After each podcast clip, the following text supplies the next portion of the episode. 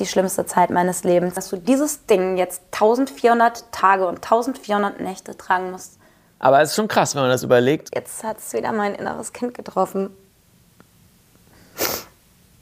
Ich habe da scheinbar ein echt deepes Thema so. Hätte ich das mal früher gewusst. Der Podcast von Chris Halb 12 und Joyce Ill. Hi Leute, herzlich willkommen zu unserer neuen Podcast-Folge im Abstand von einem Monat. Jetzt hoffe ich, dass wir bald wieder regelmäßiger Ja. machen. Wir haben nämlich ultra Bock. Wir machen auch ein bisschen kürzere Folgen, damit Genau. ihr das besser so ein bisschen snacken könnt. So 20, 30, 40 Minuten. Genau. Heute möchte ich anfangen mit einem Thema, wozu ich tatsächlich schon mal ein Video gemacht habe, nämlich meine Zeit im Korsett. Dann muss ich vielleicht noch mal kurz erklären, was ein Korsett ist. Ähm, also nicht so ein Schönheitskorsett, um die Hupen hochzuschneiden und den Bauch flach zu machen, sondern ein Korsett, was ich als Kind tragen musste im Alter von 10 bis 14 Jahren. Also vier Jahre lang. Chris, wir hatten das ausgerechnet. Wie viele Nächte waren das? Naja, 365 mal 4, ne? Weiß Ja. nicht, 1400. Aber es ist schon krass, wenn man das überlegt. So, weil, 1400 ja. Nächte. Sag einem Kind mal, du musst 1400 Nächte ein Korsett tragen. Ja, man muss sich halt, muss halt wissen, das ist halt so dick, so ein Plastikteil, ne? ein dickes Plastikkorsett, was um den Oberkörper geschnallt wird, weil ich halt eine Skoliose hatte und damit ich nicht operiert werden musste an der Wirbelsäule, wo dann eine Stange hätte eingesetzt werden können oder so, dann wird die Skoliose im Wachstum durch dieses Korsett gerade gedrückt. Das heißt, das ist so eng um den Oberkörper geschnallt mit so Klettverschlüssen, dass das wirklich die Wirbelsäule im Wachstum gerade drückt. Und das einem Kind zu sagen, dass du dieses Ding jetzt 1400 Tage und 1400 Nächte tragen musst, ist halt ultra krass. Hat das dann nur zum Duschen ab? Ich hatte das zum Ja. Duschen ab und im Sportunterricht. Und sonst, ich hatte das vielleicht mal so, zu Hause habe ich es mal so eine Stunde am Tag ausgezogen, einfach um mich mal frei fühlen zu können. Ich hatte, aber ich habe das sonst so diszipliniert getragen, weil ich wusste, dass sonst bedeuten kann, dass ich später wirklich krasse Probleme kriege oder eben doch so eine Operation machen muss oder so.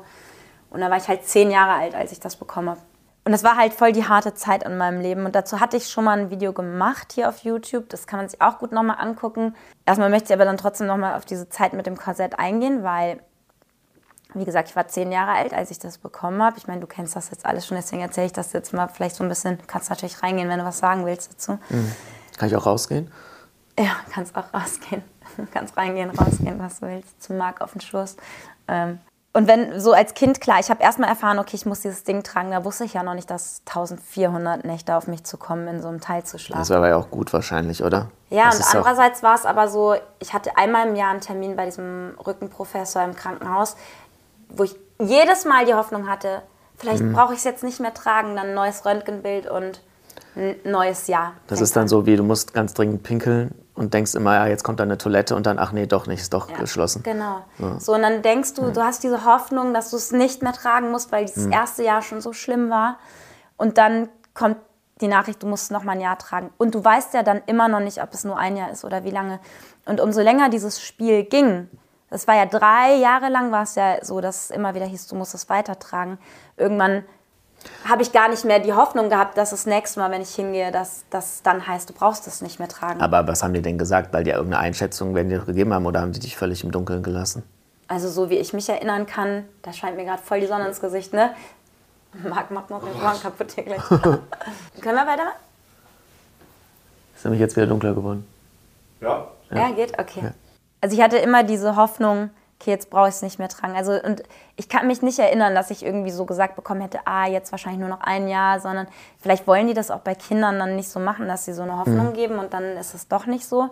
Andererseits kam es mir dann halt irgendwann so vor, als würde ich es mein Leben lang tragen müssen und es wird nie der Tag kommen, wo ich es nicht mehr anhaben muss. Und das ist ja sehr schmerzhaft. Also, wie gesagt, das soll die Wirbelsäule gerade drücken. Man hat blaue Flecken am Körper, die eigentlich auch gar nicht zurückgehen können, richtig, weil da ja ein permanenter Druck drauf ist. Ich konnte nachts nicht schlafen, weil das mir halt auch wehgetan hat. Ja, alleine, ey, ich hatte ja mal mein Schlüsselbein gebrochen und dann konnte ich zwei Wochen lang nur auf dem Rücken schlafen. Und wenn du einfach nur, wenn du dich gar nicht bewegen darfst oder kannst, ich hatte immer so Rückenschmerzen nach fünf, sechs Stunden. Und, und, das war, und das war ja ein normales Bett. So, Und du deswegen, warst ein Erwachsener, der, der vielleicht schon vom Verstand her noch klarer da rangehen kann als ein Kind mit zehn Jahren. davon auch nochmal ganz abgesehen. Aber deswegen einfach auf dem Plastikteil da zu pennen, selbst wenn du das auf der Matratze hättest, wäre ja schon super der Ja, ja. Abfuck, ja. Und ein Kind, was gerne tobt und, und sich bewegt und so, ich habe mich plötzlich so eingesperrt gefühlt, hatte halt Schmerzen, konnte nicht mehr richtig schlafen. Dann kam ja noch dazu, dass ich mich dafür auch geschämt habe, weil ich auf einmal nicht mehr normale Klamotten tragen konnte, die ich einfach tragen wollte, weil so in engen Klamotten sah halt super komisch aus, weil das war ja auch unterschiedlich stellig geformt, das Korsett, weil das ja an bestimmten Stellen mehr drücken musste als an anderen. Und wenn ich mich so gebückt habe, dann konnte, stand das halt hinten ja oben ab, dann hatte ich so einen Buckel und es war mir halt auch super unangenehm und ich habe da auch nicht wirklich so eine psychologische Begleitung bekommen in der Zeit. Also was heißt nicht wirklich, sondern gar keine. Und auch gar nicht so Gespräche mit Eltern oder Freunden darüber geführt, wie ich mich fühle also ich habe mich damit dann auch sehr alleine gefühlt und eben auch nicht gesehen, so mit meinen Themen und Problemen.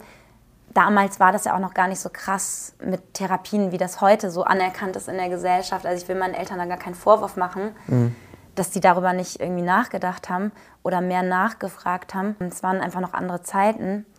Und und ich habe nicht verstanden, dass ich mich da hätte vielleicht mit meinen Themen, die ich so innerlich hatte, irgendwem hätte anvertrauen sollen. Es war natürlich in der Schule dann auch, war mir super unangenehm. Allein wenn man so am Pult sitzt und irgendwie mitschreibt, hatte ich ja immer einen Buckel hinten und die äh, Mitschüler konnten das alle sehen. Und ich bin ja auch nicht an dem ersten Tag mit dem Korsett in die Klasse gekommen und habe gesagt, so, hallo, übrigens habe ich jetzt so ein Ding um, ne, sondern das, das war dann halt einfach, dann haben die das so nach und nach entdeckt. Guck mal, was hat die denn da? Dann haben die mir auf den Ach Rücken so, war, geklopft ja, okay. mm. dann haben sich Leute lustig gemacht, guck mal, die hat einen Rücken aus Stein. Und dann haben auch Freundinnen von mir drüber gelacht, wenn solche Witze gemacht wurden. Auch nicht, weil sie schlechte Freundinnen waren, sondern weil sie sich die Gedanken einfach gar nicht weiter gemacht haben und auch nicht wussten, dass mich das verletzt, weil ich es ja nicht gesagt und nicht gezeigt habe. Das war dann so eine Zeit, wo ich ähm, ja dann auch so, so Mobbing ausgesetzt war, obwohl ich vorher immer super selbstbewusst war. Aber ich habe mich einfach in meinem eigenen Körper nicht mehr wohlgefühlt. Ne? Und ich war vorher ein voll fröhliches, äh, selbstbewusstes Kind und das, das hat sich dann damit total geändert, weil ich mich selber halt nicht wohlgefühlt habe. Und dann kam ja noch diese, diese Phase dazu, wo es dann in die Pubertät reinging, wo mein Körper sich verändert hat. Und dann bist du in dieser Zeit eingesperrt in so einem Plastikding, wo du als Mädchen dann auf einmal Brüste bekommst und so. Und das ist ja für alle Jugendlichen eine schwierige Zeit, so auch wo, wo sich vieles verändert. Und dann noch so in so einem Ding eingesperrt zu sein, dass ich konnte die Veränderung meines Körpers halt gar nicht so richtig annehmen, weil ich sowieso den Bezug zu meinem Körper schon verloren habe in dieser Zeit. Und das war halt ähm, ja su- super, super hart. Und da in der Zeit habe ich halt mein, mein Selbstwertgefühl dann auch sehr, sehr verloren. Können gerne alle, die jetzt zuhören, auch mir bei Instagram oder hier bei YouTube, falls ihr es bei YouTube guckt, ähm, in den Kommentaren Fragen zu stellen. Da kann man ja auch gerne nochmal ein Video zu machen, wo man da auf ein paar Themen eingeht. Weil ich weiß noch, als ich damals das Video dazu gemacht habe, da ist mir erst bewusst wo- geworden, wie viele Menschen mit diesem Thema zu kämpfen haben, wie viele in den Kommentaren auch dazu was geschrieben haben. Und am Ende kann ich aber noch kurz als positive Wendung sagen, hat mich diese Zeit halt irgendwie selbstbewusster gemacht, weil ich da eben gelernt habe, wie, wie Menschen teilweise mit anderen Menschen umgehen. Ich kannte das vorher nicht, dass mit mir so umgegangen wurde.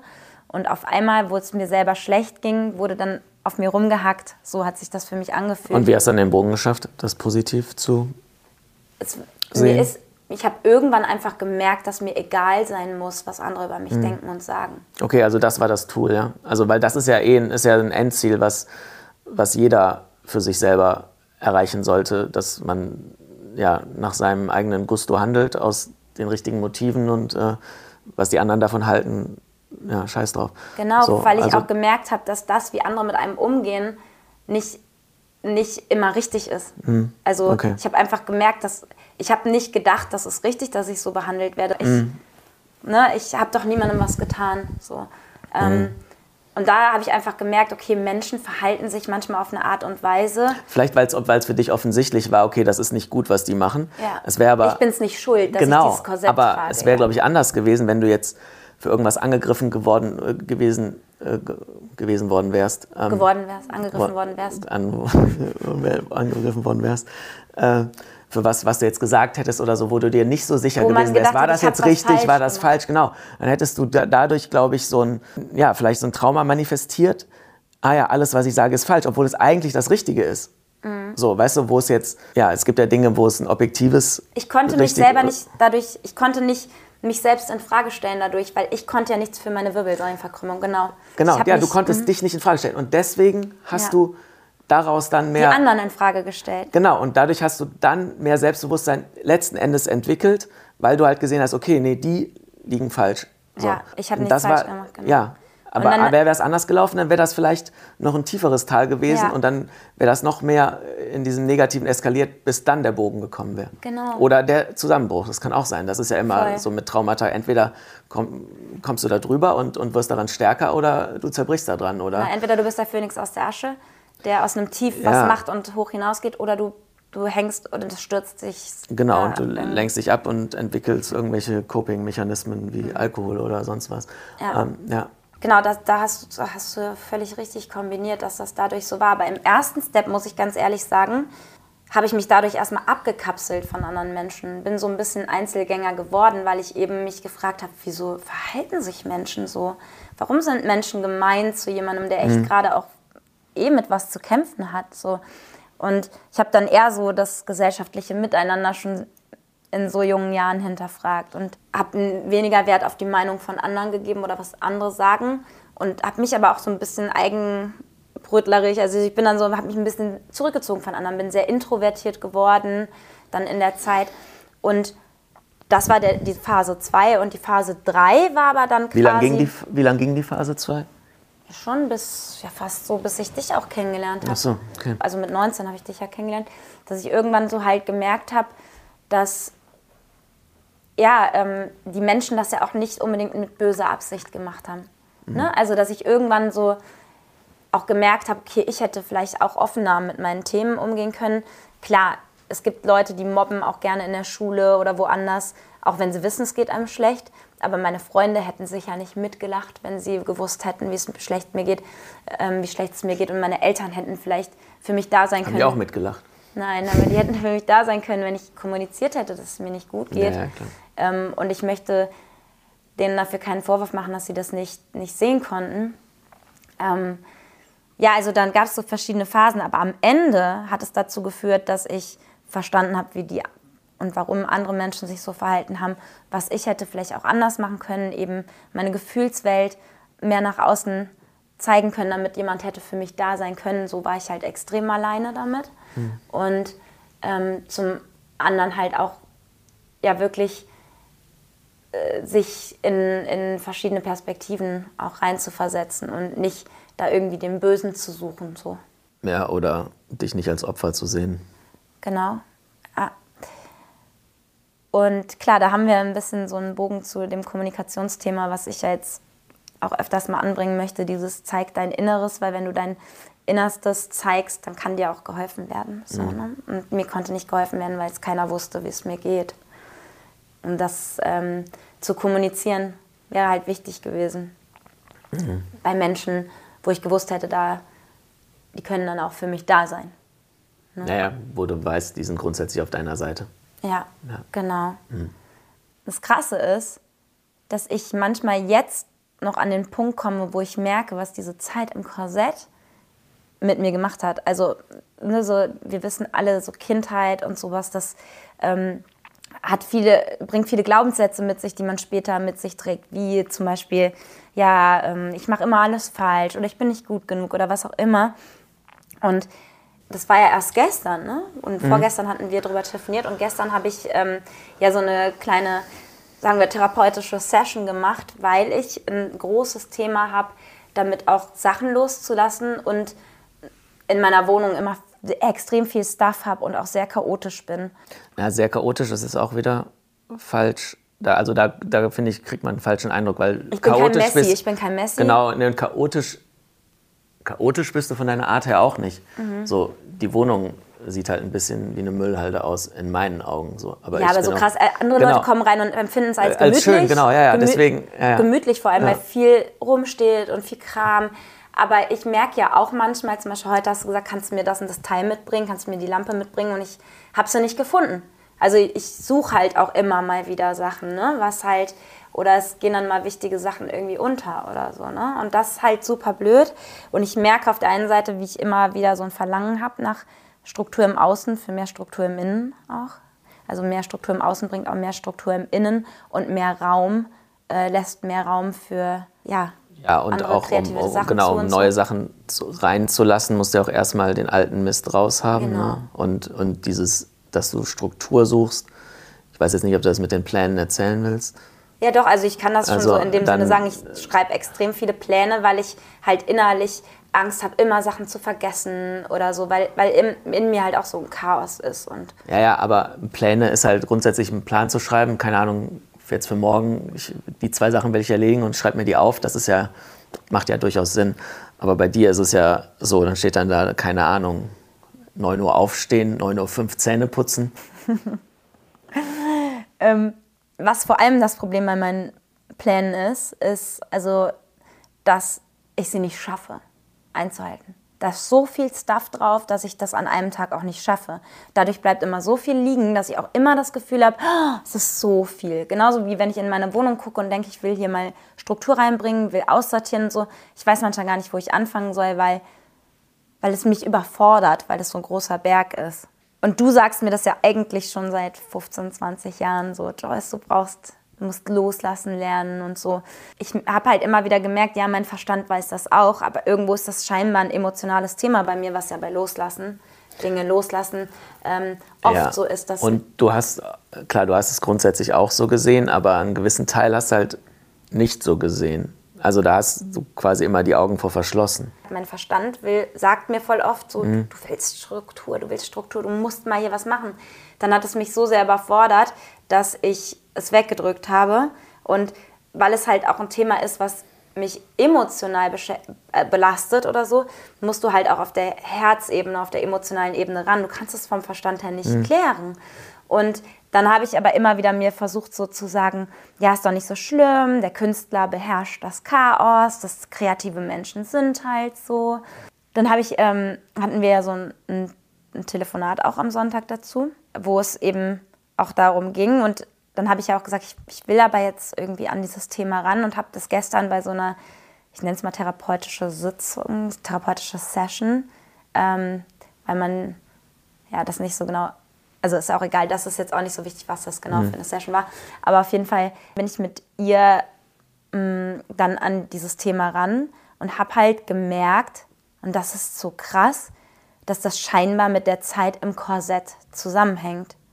Dass ich dieses Chaos nicht loslassen möchte, sondern dass, dass es wirklich nicht nur eine Ausrede war, hey, das ist okay, dass das Chaos da ist, ähm, ich bin halt so, sondern dass dieses Chaos sich wirklich wie ein Teil von mir angefühlt hat, den ich nicht loslassen wollte. Ich habe sogar geweint, als ich sagen sollte, also kam einfach Tränen hoch, als ich sagen sollte, ich möchte das Chaos loslassen. Fand ich total crazy. Das hätte ich auch nicht gedacht. Und dann hat sie mich halt so gefragt, ja, wie alt fühlst du dich gerade? Und da habe ich gemerkt, ich, das ist gerade mein inneres Kind, was hochkommt. Und ich, ich habe mich gesehen mit ungefähr 13 Jahren in meinem Kinderzimmer in einem Berg von Chaos. Und ich habe dieses Korsett gesehen in diesem Chaos. So wie ich auf meinem Bett saß, in mein Cast geguckt habe und wie gesagt, ich habe das Korsett ja auch immer mal so eine Stunde am Tag oder so ausgezogen. Stand da mittendrin in diesem Chaos. Dann ist mir so bewusst geworden, dass ich mit so acht, neun Jahren eigentlich noch nicht dieses Chaos in meinem Leben hatte, in meinem Zimmer, sondern dass das Chaos in mein Leben gekommen ist mit dem Korsett.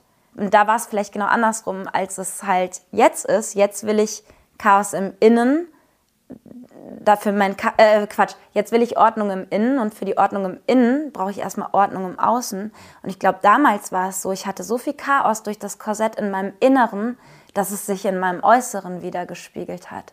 Ja, oder, ja, kann sein. Aber wir hatten ja noch, das hatten wir doch per WhatsApp, wo ich meinte, frag dich, wovor das Chaos dich schützen wollte. Genau, aber da bin ich ja noch nicht, da habe ich die Antwort. Ja Ach so, da hast du noch nicht die Antwort. Okay, nee, ich dachte, also jetzt wärst du vielleicht. Scheinbar hat das. Chaos, das hat mich ja so lange begleitet, dass ich wirklich jetzt so das Gefühl habe, das ist ein Teil von mir geworden. Ich bin damit groß geworden von, von Kindheit an. Und irgendwie hatte ich das Gefühl, als ich das gestern so loslassen sollte, das Chaos loslassen sollte, als würde ich einen Teil von mir selber abgeben müssen. Das hat mich richtig traurig gemacht so. Also irgendwo, und das meintest du gerade, irgendwo hat mir dieses Chaos ja einen, einen Ein Halt, Halt, äh, gegeben. Eine Hilfe, klar, ja. Es gibt mir Halt irgendwie. Und da bin ich aber jetzt, und das me- meintest du gerade, aber das werde ich in der nächsten Session nächste Woche mit ihr halt, da werde ich dann mit ihr rangehen, was, was das sein kann. Ne, wel- wel- welche Form von Halt und so. Aber auf jeden Fall fand ich das total krass, dass eben dieses, diese Zeit mit dem Korsett heute ja immer noch Auswirkungen hat. Viele Themen, die ich da mit mir getragen habe, die, die habe ich schon loslassen können. Aber auf wie vielen Ebenen und an wie vielen Stellen das scheinbar irgendwie mich beeinflusst hat, fand ich so krass. Ja, voll. Und jetzt könnten wir ähm, jetzt dann den Bogen zur Kommunikation spannen, äh, weil wir ja unser Telefonat hatten vorgestern. Und da bist du ja so ein bisschen. Willst du das erzählen? Dann redest du auch mal ein bisschen mehr. Also der, der Kern war ja, dass du gesagt hast, du willst mehr Struktur, ne?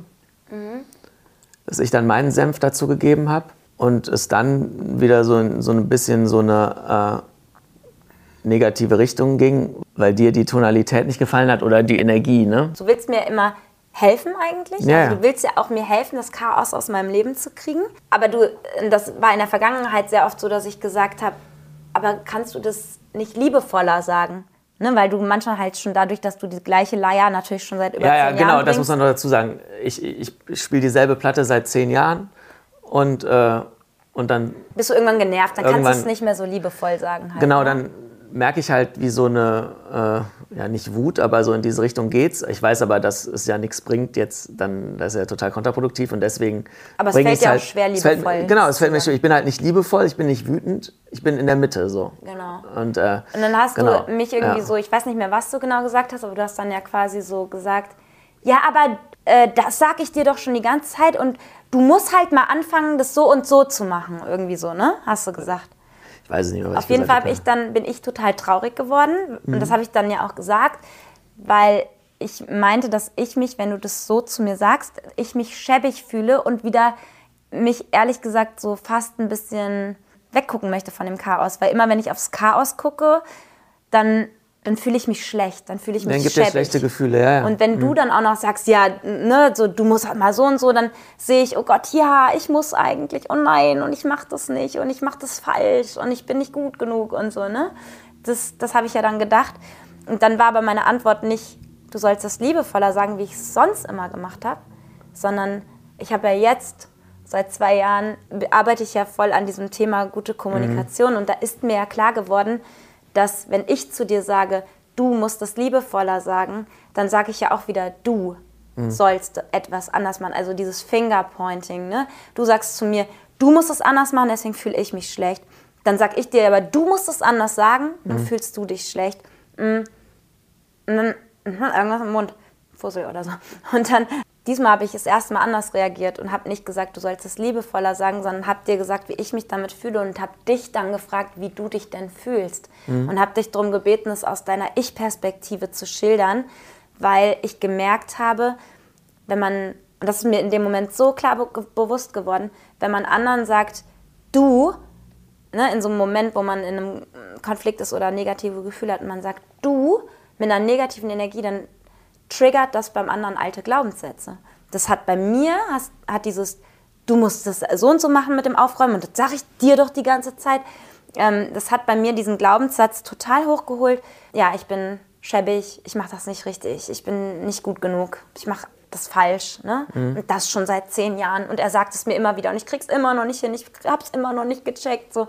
Es hat halt so mein ja, und inneres du, Kind. fra du fragst mich immer wieder, ne? Genau, So, und ich, ich sag dir immer dasselbe und dann sagst du, ja, ich mach's jetzt und dann schaffe ich es aber nicht. ja, oder dann, ja, dann ist wieder alles dasselbe und dann irgendwann Und ich hab, hatte dann hab ich halt auch so die Nase voll. Genau, dann habe ich aber halt so gemerkt, wenn die Art, wie du mir das gesagt hast, ähm, das Problem war nicht, dass du es nicht liebevoll gesagt hast, sondern dass du statt aus der Ich-Perspektive mit dem Finger auf mich gezeigt hast. Also immer dieses Du, Du, ne? Ja, ja, der, ja das konntest muss man Mhm. jetzt aber auch, okay, das muss man aber differenzieren, weil du hast ja quasi ein Problem gehabt, wo du Hilfe von mir wolltest. So. Deswegen ist ja dann auch klar, dass ich sage, mach du es dann so und so. Der Punkt ist, warum es nicht angekommen ist bei dir, war halt, weil, dein, weil, weil dadurch, dass ich was mit du gesagt habe, dein Trigger getriggert. Wenn du liebevoll etwas mit Du gesagt hättest, wäre es auch okay gewesen. Ne?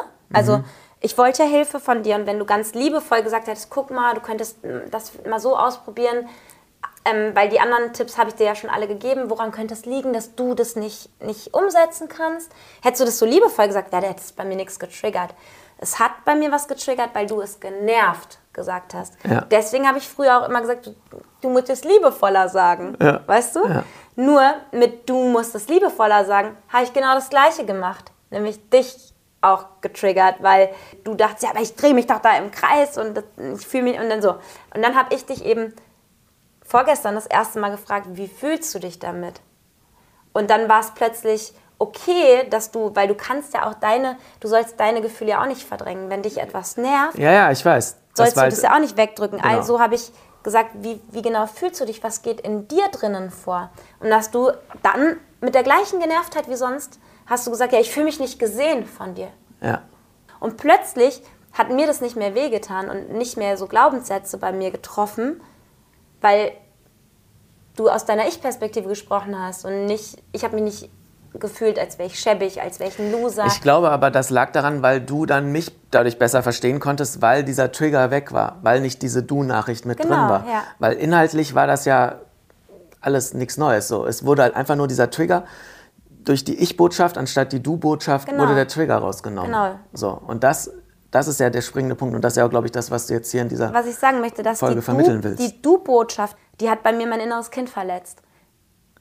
Genau, nur normalerweise ist ja so, dass man sagt, ich Botschaften senden ist, anstatt dem anderen jetzt was vorzuwerfen, so, du machst das und das falsch, so, dann ist ja logisch, dass man dann, dass Ich-Botschaften besser Mhm. sind. So. In dem Fall war es aber ja so, dass du ja mit, äh, mit einem Thema zu mir gekommen bist und Hilfe willst. Weißt du, das ist ja ein bisschen, das muss man ja differenzieren. Und Mhm. Nee, in aber dem wenn, Fall ich, hätte wenn, ich aber wenn nicht. ich dich um Hilfe bitte und du kackst mich an, ich habe dich ja nicht angekackt, so. Das ist ja jetzt auch wieder Quatsch. ja, aber das war dieses Genervte ein bisschen halt, weißt du? Ja, Das hier ist eine kleine Unterbrechung. Und zwar ist es an dieser Stelle wichtig, etwas einzufügen. Das, was im Folgenden passiert, ist ein super persönlicher, privater Moment zwischen Chris und mir. Ich bin nämlich im Folgenden sehr emotional geworden. Und entstanden ist es durch diesen Moment, den ihr gerade gesehen oder gehört habt, wo Chris meinte, ja, aber du kommst ja zu mir und willst Hilfe. Und eigentlich wollte er sagen, und dann ist es ja klar, dass man in der Du-Form spricht. Ne? Also man sagt ja dann, ja, du kannst zum Beispiel das so und so umsetzen, du könntest das und das machen, vielleicht solltest du. Man ist dadurch dann eh in der Du-Form, weil der andere einen um einen Rat gebeten hat. Ich war in dem Moment aber durch diesen Satz, du wolltest ja Hilfe von mir, irgendwie emotionalisiert, weil ich mir dachte, ja genau, ich will doch Hilfe von dir. So, ich will doch, ich bitte dich doch um Hilfe. Das heißt, ich habe da doch ein Problem und dann ähm, ist man doch nett zu demjenigen. Und dadurch habe ich überhaupt nicht richtig hingehört, was Chris vorher eigentlich sagen wollte, beziehungsweise habe ihn auch nicht ausreden lassen. Und jetzt, was im Folgenden kommt, ist wie gesagt sehr persönlich. Wir haben uns aber dazu entschieden, das hochzuladen. Ich habe ja eh gesagt, ich möchte mehr von mir zeigen. Ich stehe zu meinen Gefühlen und schäme mich nicht dafür. Wir haben dann hinterher nochmal uns gemeinsam dieses Material von dem Podcast angeguckt und haben dann eben auch ein bisschen analysiert, woran es gehapert hat bei uns in der Kommunikation. Und wir dachten noch so voll geil, dass man sowas mal auf Video hat, weil das hat man ja meistens nicht und sagt dann hinterher nur, ja, das war doch so, nee, ich sage, das war so. Und hier konnten wir es halt wirklich mal nachverfolgen, beide gemeinsam. Und wir sind dann in diesem Gespräch, was sehr liebevoll war und natürlich auch mit Abstand zu den Emotionen jetzt aus dieser Folge, ähm, haben wir halt gemerkt, oder ich habe dann gemerkt, dass für mich vor allem so schwer bei diesem Thema war, dass nie jemand meinen Schmerz gesehen hat. Und ich fühlte halt auch in diesem Moment der Podcastaufnahme meinen Schmerz nicht gesehen. Also diesen Schmerz als Kind psychisch und körperlich mit dem Korsett. Ich hatte diesen Schmerz immer nur alleine in mir. Ich, ich hatte mich damit nie gesehen gefühlt. Ich habe das Gefühl gehabt, es hat niemand bisher meinen Schmerz gesehen. Und dann musste ich auch, als wir es geschaut haben, an zu weinen fangen. Und dann habe ich ihm den Schmerz gezeigt, habe ihm davon erzählt, habe dabei geweint und er konnte den Schmerz dann sehen. Und da habe ich mich das erste Mal mit diesem Schmerz gesehen gefühlt. Dieses innere Kind hat sich das erste Mal mit seinem Schmerz gesehen gefühlt. Und es war dann total schön, er hat mich dann in den Arm genommen und es war dann sehr, sehr liebevoll und hat wirklich krass was bei mir gelöst. ja, jetzt könnt ihr ein bisschen verfolgen, wie unser Gespräch dann gelaufen ist. Viel Spaß. Die Du-Botschaft, die hat bei mir mein inneres Kind verletzt. Genau, nur normalerweise ist ja so, dass man sagt, ich Botschaften senden ist, anstatt dem anderen jetzt was vorzuwerfen, so, du machst das und das falsch, so, dann ist ja logisch, dass man dann, dass Ich-Botschaften besser mhm. sind. So. In dem Fall war es aber ja so, dass du ja mit, äh, mit einem Thema zu mir gekommen bist und Hilfe willst. Mhm. Weißt du, das ist ja ein bisschen, das muss man ja differenzieren. Und nee, in dem Fall ich, hätte wenn, ich aber wenn nicht. Wenn ich dich um Hilfe bitte und du kackst mich an. Ich habe dich ja nicht angekackt, so. Das ist ja jetzt auch wieder Quatsch. Ja, aber das war dieses Genervte ein bisschen halt, weißt du? Ja, äh, klar. Den ich jetzt mal überspitzt ankacken. Also ich wollte es jetzt ja. einfach nur zur Vereinfachung. Aber da ist doch auch dann wieder, was erwartest du, wenn du seit zehn Jahren mit demselben Ding kommst, ich seit zehn Jahren dasselbe sage, dass ich dann immer noch nicht genervt bin? So, das ist doch auch... Ja, jetzt hat es wieder mein inneres Kind getroffen.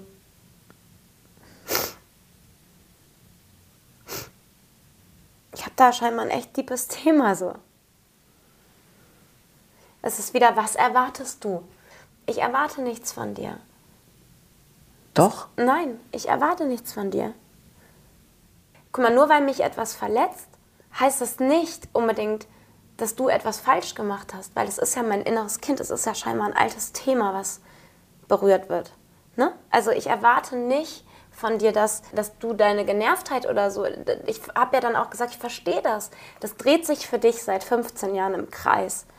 Und natürlich bist du genervt, das wäre ich auch, wenn ich jemandem immer wieder die gleichen Tipps gebe und der kriegt es nicht umgesetzt. Das verstehe ich total. Nur, es hat wieder genau das, also irgendwie jetzt haben, haben diese Sachen gerade genau wieder das getroffen bei mir. Ja, und da, genau, aber das zeigt ja, dass da ein Thema sitzt. Voll. Und auf das Thema wollte ich dich ja. Voll. Äh, aber guck mal, dass hinweisen. du genervt reagierst, heißt ja auch, dass bei dir ein Thema ist. Nämlich auch, dass du schon wieder denkst, ja, aber es ist doch verständlich, dass ich genervt bin. Ich, und du hast dich wahrscheinlich gerade ja, auch schon ich, wieder nicht gesehen. Ja, klar, gefühlt. weil es ja verständlich ist, dass ich genervt bin, ist doch klar. Voll. Natürlich. Genau. Diese, diese Aussage, was erwartest du, ist ja, es ist, der, der, der, der nächste Punkt wäre ja, es ist doch verständlich, dass ich genervt bin. Also wieso erwartest du, dass ich nicht genervt bin? Genau, guck mal, dann könntest du zum Beispiel wieder sagen, jetzt fühle ich mich gerade wieder nicht gesehen, weil ich das Gefühl habe, du erwartest was von mir. Dass ich nicht genervt bin nach 15 Jahren, wo ich dir helfen ja, will. Okay, das wäre eine andere Formulierung gewesen. Genau. Für mich ist es aber, wäre es derselbe Inhalt, aber es.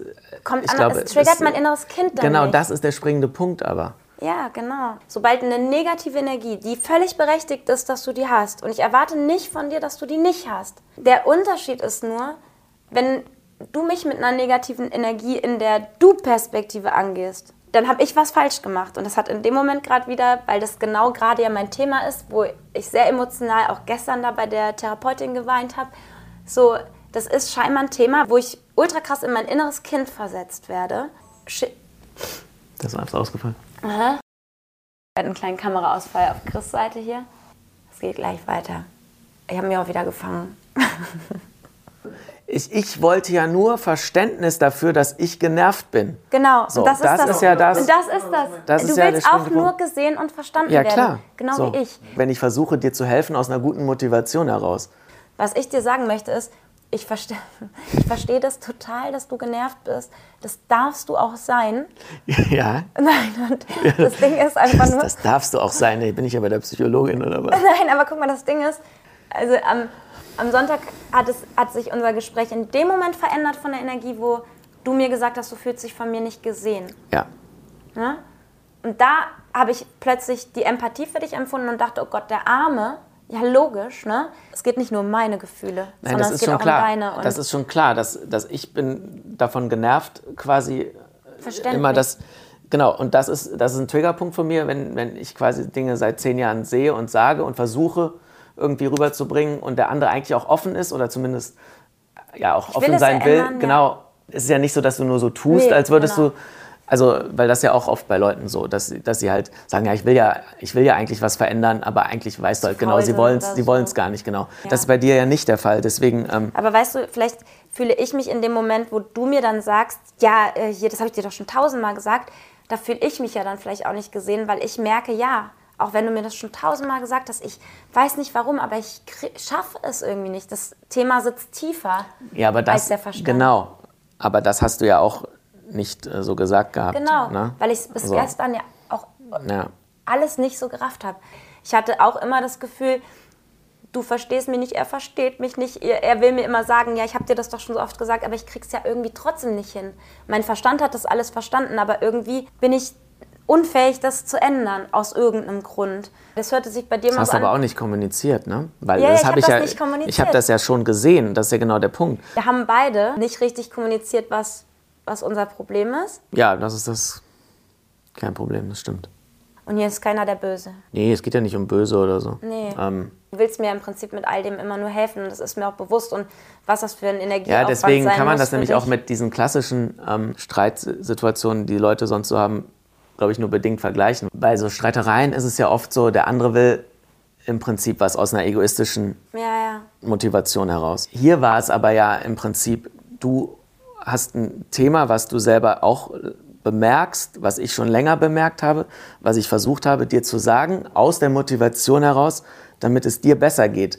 Ich habe da relativ wenig von. Natürlich, ich will dir grundsätzlich, dass es dir gut geht und das ist die Hauptmotivation. Und Klar, du weil willst es dir mir besser was Gutes genau. tun. Aber in Diskussionen, die anderen, andere Leute haben, ist es ja zu 80 Prozent oder 90 Prozent so, ich will dich irgendwie verändern, damit ich mich aber, mit, damit ich irgendwas von dir bekomme. Klar, So, ich aber will, du die- gehst heute Abend nicht aus äh, mit deinen Freundinnen, weil ich will, äh, habe keine Freunde und ich will mit dir Fernsehen gucken, keine Ahnung. Verstehe, aber die, trotzdem ist das Prinzip der Kommunikation das gleiche. Genau. Ich wusste nicht, dass diese Triggerpunkte so tief sitzen, wenn wir ja grundsätzlich wissen, oder jetzt in dem Fall du ja grundsätzlich von mir weißt, ich, wie gesagt, ich mache das ja nicht, um dich Nein, weiß, anzugreifen. und so. Du Ding weißt ja, du hast da ja eine Sicherheit der Mo von, von meiner Motivation aus. Natürlich. Genau, und das ist aber, aber, auch, trotz, aber ich habe trotzdem Angst, dir nicht gerecht zu werden. Weil du mir, mir so genervt sagst und ich mich unfähig fühle, äh, deinen, deinen Erwartungen in dem Moment auch gerecht zu werden. Weil ich es ja trotzdem, dass du mir diese wirklich guten Tipps gibst, weil du bist ein ultrastrukturierter Mensch, ich krieg's trotz der richtig guten Tipps nicht hin, das umzusetzen. sind das Erwartungen, die ich an dich habe, oder sind das Wahrscheinlich sind das- Erwartungen, die, die, die du selber Ja, ja, also dir ich denkst? wahrscheinlich Ja, selber an mich habe, warum kriege ich. ich das eigentlich nicht hin? Genau, das ist, du glaube ich, bist der dann der Punkt. Spiegel, der mir immer wieder sagt, du kriegst das ja nicht hin, obwohl ich es dir doch sage seit 15 Jahren.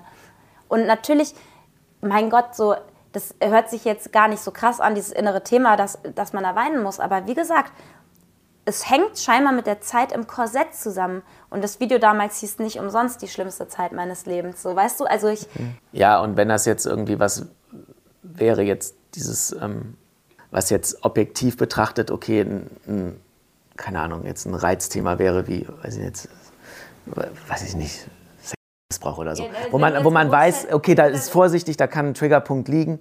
du hättest dich ja auch nicht über die Zeit mit dem Korsett oder Ja, genau. wenn du gewusst Ja. hättest, dass so, ne, dieses, Genau, ein offensichtlich emotionales Thema. So, dann, dann wäre das ja auch, dann wäre man da ja viel sensibilisierter für und Voll. so. Und aber hier geht es ja um ein Sachthema, wie man mehr Struktur und Ordnung in seine Bude, in sein Leben kriegt. Für dich ist das ein Sachthema, ne? Und für mich ist es scheinbar ein emotionales Thema, genau. Aber das konntest genau. du nicht so. Ja, wie gesagt, das liegt für mich jetzt null auf der Gefühlsebene oder so. Ich meine, ich verstehe das, dass es dann vielleicht Gefühle in dir auslöst, aber dass die so krass sind, dass man dann darüber, obwohl wir ja eine gute Kommunikation haben, trotzdem da in, in Kommunikationsstocken gerät.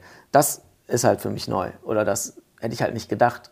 Weil Wir sind natürlich auch unterschiedlich Ja. und du hast ganz andere Dinge erlebt und da muss man ja auch differenzieren zwischen objektiven Sachen, subjektiven Sachen. So, das, das, da, da wird man keine, keinen Vergleichswert irgendwie finden, weißt du? Und ich glaube, darum geht es im Leben aber auch nicht. Sondern egal, was, du, was dir passiert, ob es jetzt objektiv betrachtet nicht so schlimm ist oder sehr schlimm, egal was es ist, selbst wenn es objektiv schlimm ist, so und subjektiv schlimm, dann, dann ist es trotzdem die einzige Lösung, versuchen, aktiv damit umzugehen und daran zu wachsen.